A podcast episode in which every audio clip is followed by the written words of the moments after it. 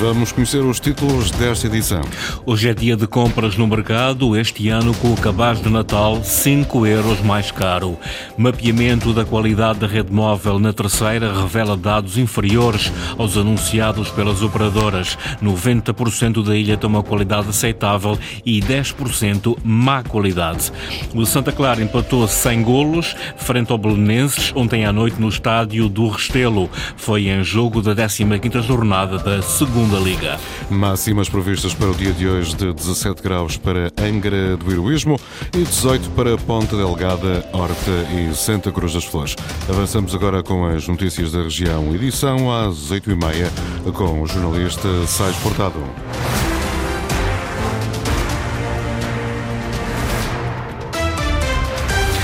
Sábado é dia de mercado a pensar nos frescos para a preparação da consoada, mas há também quem não prescinda dos aromas que há muito marcam a época natalícia, a tangerina regional ou o ananás.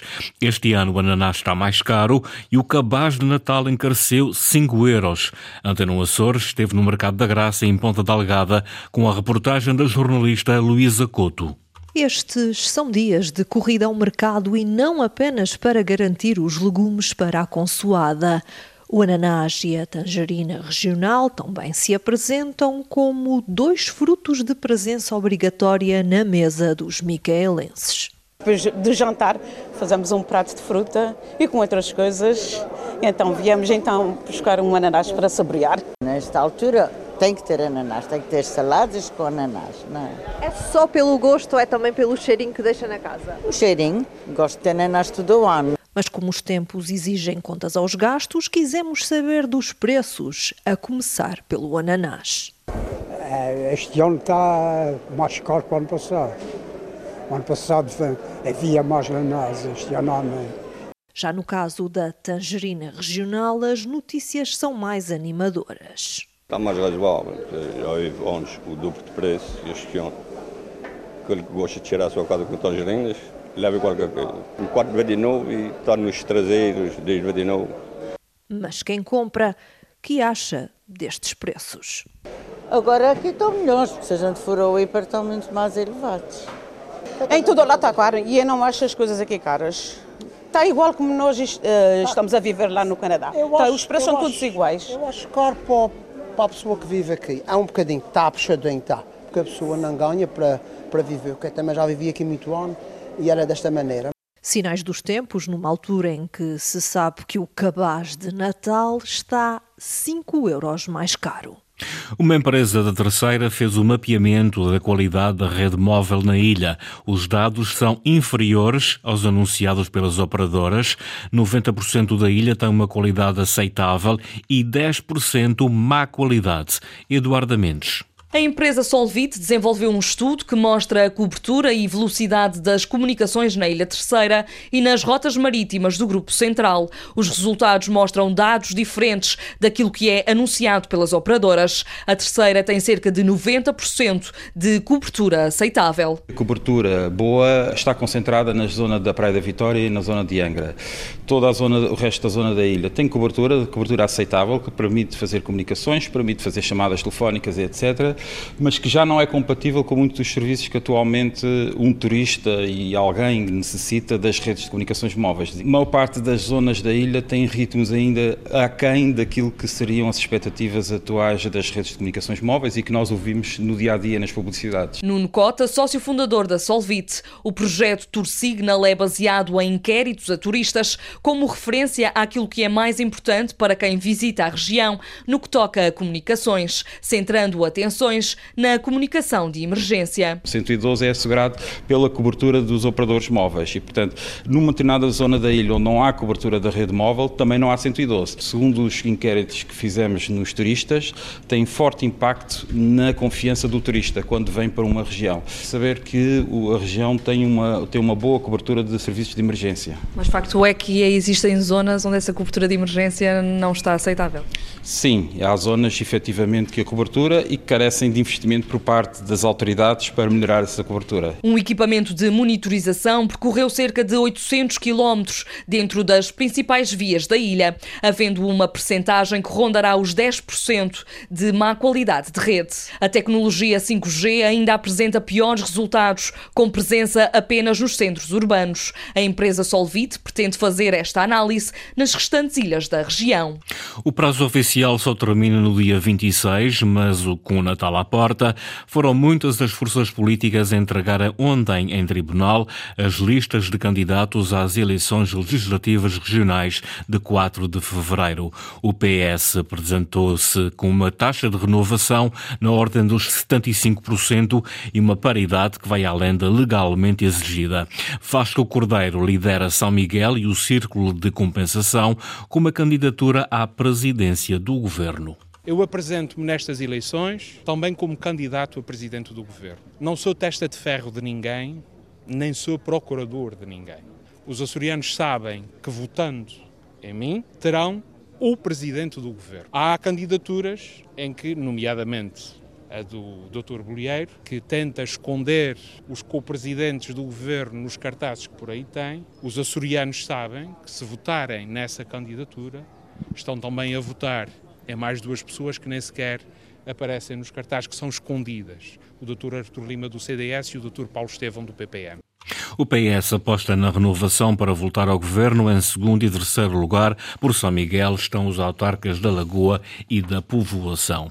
A coligação PSD, CDS, PPM também se apresenta a todos os círculos eleitorais com uma motivação engrandecida para manter uma governação estável. José Manuel Bolieiro apresenta-se a eleições para um trabalho de continuidade. Hoje apresentamos a lista decorrente da antecipação de eleições encurtaram-nos o tempo do mandato, mas engrandeceram a nossa motivação para fazer bem o bem que os Açores precisam, numa governação estável, numa governação consistente e de continuidade, que é de interesse para os Açores para os açorianos num futuro de desenvolvimento. José Manuel Bolieiro encabeça o Círculo de São Miguel, António Ventura, o primeiro na terceira, e Alonso Miguel lidera o Círculo de Compensação. O Bloco de Esquerda quer reforçar a votação para impedir maiorias da coligação e do PS na região. O partido apresenta candidaturas aos nove círculos de ilha e ao Círculo de Compensação. Nós estamos empenhados em reforçar a nossa representação, ter mais votos e que isso, se possível, se traduza em mais mandatos. Nós vamos lutar por isso, porque é esse reforço que permitirá, efetivamente, que existam mudanças.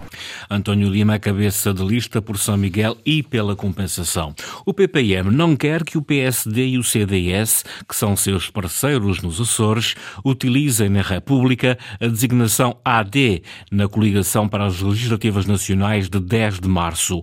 Um esclarecimento nacional dos monárquicos, enviado às redações, adianta que a designação AD, ou Aliança Democrática, só pode ser utilizada nos Açores, onde os três partidos estão efetivamente coligados. Ricardo Freitas. O PPM foi convidado pelo PSD e pelo CDS para se juntar à coligação pré-eleitoral a contar para as eleições nacionais do dia 10 de março. Mas como não havia garantias de que os candidatos do PPM ficariam em lugares elegíveis, os monárquicos acabaram por recusar participar nesta coligação de âmbito nacional. Num esclarecimento divulgado esta sexta-feira pelos órgãos nacionais do partido, o PPM justifica essa recusa com o caráter humilhante das condições impostas pelos outros dois partidos. O PPM recorda que já fez parte da AD, a Aliança Democrática, fundada em 1979, juntamente com o PSD e com o CDS, partidos que mais tarde formaram governo, primeiro com Francisco Sá Carneiro e depois com Francisco Pinto Balsemão. Mas os monárquicos alegam agora que a coligação apenas entre social-democratas e centristas não pode nem deve adotar a mesma designação, já que deixa o PPM de fora. E adiantam que vão dizer isso mesmo ao Tribunal Constitucional, porque entendem que a sigla AD só pode ser utilizada nos Açores, onde os três partidos estão efetivamente coligados. A Ribeira Grande tem um orçamento para 2024 de 31 milhões de euros, um aumento de 26% em relação ao ano anterior, que é possível graças à subida das transferências do Estado para as autarquias. As medidas de cariz social são a marca deste documento, que tem ainda 11 milhões de euros para investimentos, como a continuação da Frente Mar, a segunda fase do estádio de Rabo de Peixe ou a estrada da Tondela. Inês Linhares Dias. Num clima de instabilidade política na República e na região, há uma boa notícia: o aumento das transferências para a administração local, que ficou afirmado neste orçamento do Estado. É o que diz Alexandre Gaudêncio, presidente da Câmara da Ribeira Grande. Verbas que permitem um aumento de 26% do orçamento municipal em relação ao ano anterior. São 31,3 milhões de euros que dão prioridade aos apoios sociais ter aqui um orçamento uh, mais social do que propriamente económico. E digo isso porque 55% das funções do orçamento são precisamente nas funções sociais. Por exemplo, os apoios às famílias, nomeadamente um programa de habitação degradada uh, que apoia até 5 mil euros por agregado familiar para fazer pequenas obras em casa. E aqui a grande novidade foi o Fundo de Emergência Social. O Fundo de Emergência Social foi revisto uh, recentemente pela autarquia e que prevê que as chamadas famílias da classe média possam, a partir de agora, solicitar apoio ao município para pagar, por exemplo, as despesas de água, luz, alimentação, mas também ao nível do crédito de habitação e das rendas que porventura possam estar a pagar. Estão previstos ainda 11 milhões de euros em investimentos para o Conselho. Estão previstas obras como a continuação da Frente Mar,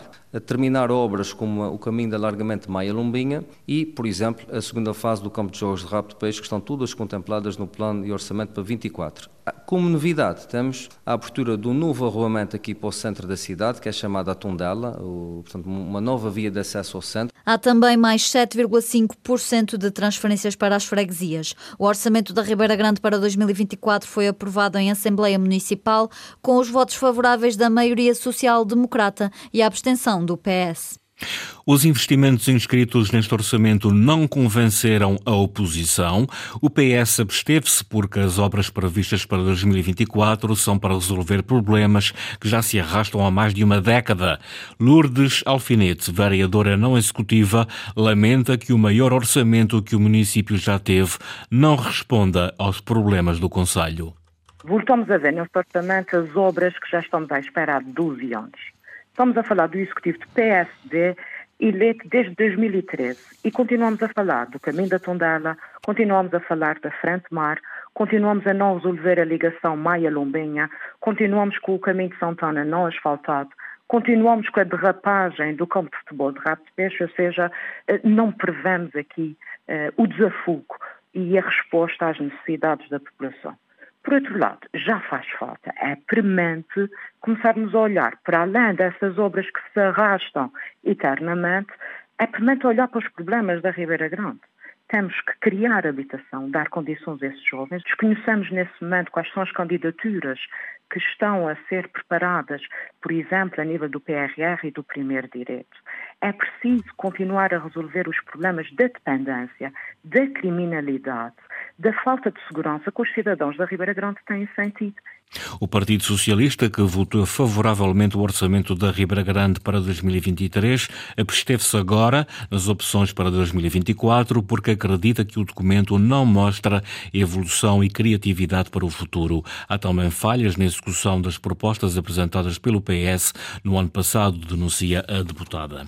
No desporto, Santa Clara não foi além de um empate sem golos frente ao Belenenses em jogo da 15ª jornada da Segunda Liga. A partida partida ontem à noite no estádio do Restelo foi a última de 2023 da equipa açoriana.